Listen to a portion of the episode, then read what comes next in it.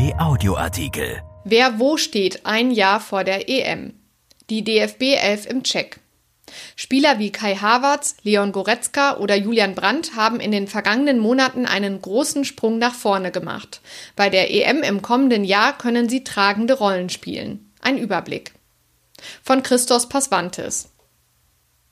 Etwas mehr als zwei Jahre ist es her, dass der deutsche Fußball am Boden lag. Nach der Blamage von Russland forderten viele Fans den Rücktritt von Trainer Joachim Löw und einen Umbruch der Mannschaft. Löw blieb, das Team bekam aber ein neues Gesicht und könnte spätestens im kommenden Jahr zurück in der Weltspitze sein.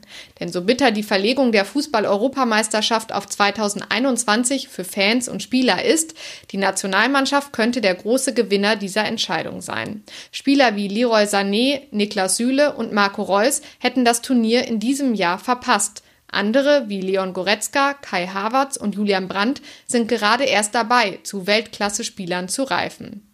Wir sagen, wer momentan auf welchen Positionen die Nase vorn hat. Tor.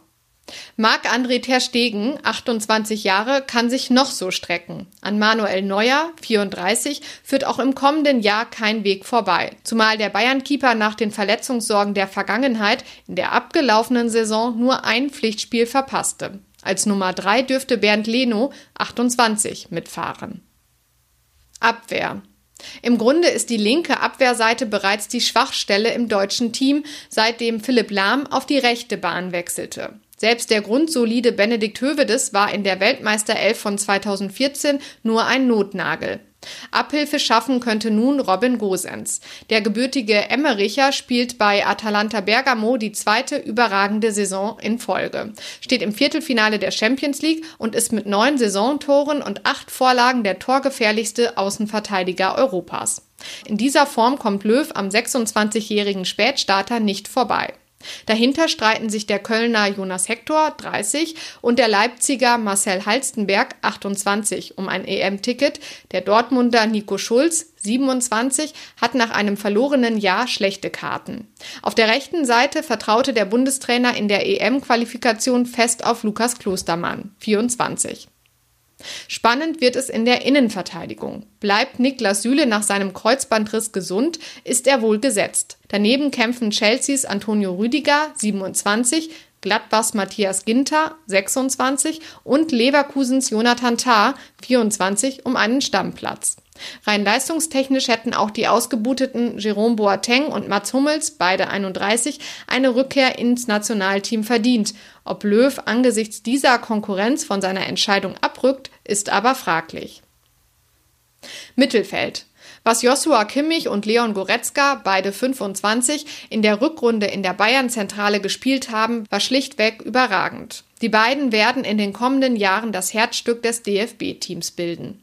Daneben könnte es für Toni Kroos eng werden, der bei der EM 31 Jahre alt sein wird. Nicht, weil die Leistungen des Spielmachers nicht mehr gut genug sind, sondern weil auch Kai Havertz 21 und Julian Brandt 24 vor dem Sprung in die Weltspitze stehen. Brandt entwickelt sich neben seinen Fähigkeiten als Dribbler immer mehr zum Denker und Lenker. Havertz ist jetzt schon ein Spieler mit kaum zu bändigendem Torriecher. Andererseits, Groß ist neben Manuel Neuer der einzige im Team, der weiß, wie man K.O.-Spiele bei großen Turnieren gewinnt. Sichere EM-Fahrer sind auch die international erfahrenen Ilkay Gündoğan, 29, und Emre Can, 26. Angriff. Ein bulliger Mittelstürmer fehlt im DFB-Aufgebot. Dafür kommt Timo Werner, 24, aus der besten Saison seiner Karriere und soll bei Chelsea nun endgültig zum Weltklasse-Stürmer reifen. Gemeinsam mit der bayerischen Flügelzange Leroy Sané, 24, und Serge Gnabry, 25, kann er die vielleicht schnellste Angriffsreihe Europas bilden. Die Alternative heißt neben Havertz, der in Leverkusen auch schon als Mittelstürmer spielte, Marco Reus, 31, der allerdings mal wieder eine halbe Saison verletzt verpasste. Brenzlig werden könnte es hingegen für Julian Draxler, 26. Verletzungen, Kurzeinsätze und schließlich der Corona-Abbruch prägten seine Saison in Paris. Auch im Deutschland-Trikot konnte er bislang nicht wirklich überzeugen. Und dann wäre da noch der Fall Thomas Müller. Wie bei Boateng und Hummels erklärte Löw die DFB-Karriere des 30-Jährigen nach der WM-Blamage für vorerst beendet.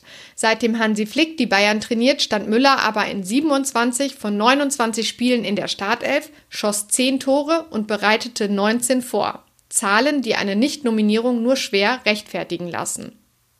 Erschienen in der Rheinischen Post am 21. Juli 2020 und bei RP Online. RP Audioartikel. Ein Angebot von RP Plus.